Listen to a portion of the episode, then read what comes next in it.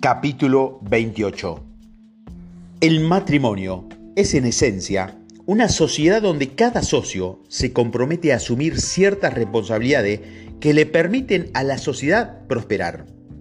El matrimonio no significa que su cónyuge tenga derecho a tomar el dinero que usted ganó antes del matrimonio, o la herencia que usted recibió, ni tampoco apropiarse de la mitad de ambos solo por haberse casado con usted. Recientemente vi una producción de la obra El Mago de Oz en un teatro local. Una canción de esta obra titulada No malas noticias me quedó grabado en la mente y es interpretada por el personaje de la bruja mala del oeste.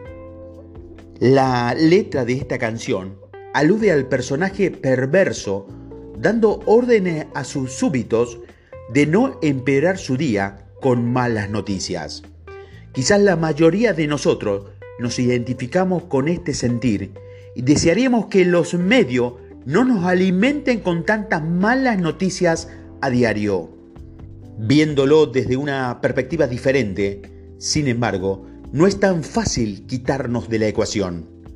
Enterrar la cabeza en la arena, correr en busca de refugio, apagar la televisión, la computadora, la radio, o simplemente no remediar en el problema. Podemos tener una breve tregua, no obstante, si contribuimos a que esas noticias no sean tan desalentadoras. ¿Las cosas en tu mundo inmediato se salen de control? ¿Colabora o dificulta para que esto suceda? ¿No paga las cuentas y se atrasa en su pago culpando por eso a los demás? ¿O usted es parte del problema? Cuando buscamos respuestas en nuestro interior para entender lo que está sucediendo en nuestro mundo externo, posiblemente nos encontraremos que hemos contribuido a la generación del problema. Señalar con el dedo siempre es fácil, y en un mundo en el que nuestros ojos están vendados, no solo nos protegemos de lo malo, sino que también de lo bueno que podemos imaginar. A veces, exponer el problema y hacer que la sociedad ponga atención en eso nos salva de andarnos por las ramas. Conocer con qué estamos lidiando es el primer paso para resolver cualquier problema persistente. Defina el problema y entonces podrá comenzar el proceso de generar una solución.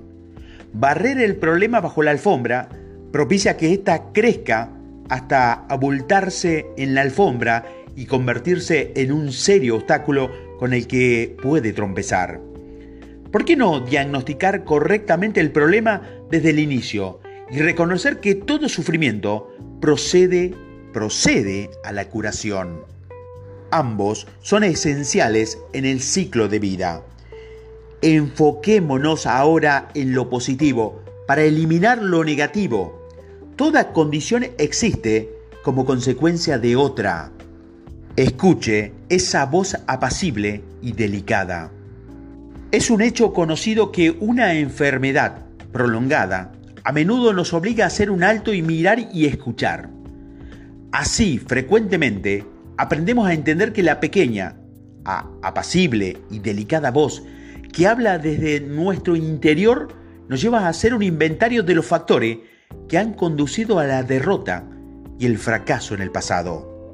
Decía Emerson, una fiebre, una mutilación, una cruel desilusión, la pérdida de riqueza, la pérdida de amigo parece por momentos pérdidas irrecuperables. Pero con el paso de los años, se revela que la profunda fuerza correctiva que subyace en todos los hechos, la muerte de un querido amigo, esposo, hermano, amante, que pareciera en su momento algo imposible de asimilar, poco más tarde asume el papel de inspiración en nuestras vidas. Operan revoluciones en nuestras formas de vida, termina una época de la infancia o juventud y en su lugar irrumpen nuevas formas sociales y estilos de vida, todos ellos contribuyendo en el fortalecimiento de nuestro carácter. Esa voz apacible permite o restringe la forma de nuestras amistades y la recepción de nuestra influencia que demuestran ser de primera importancia para los años venideros.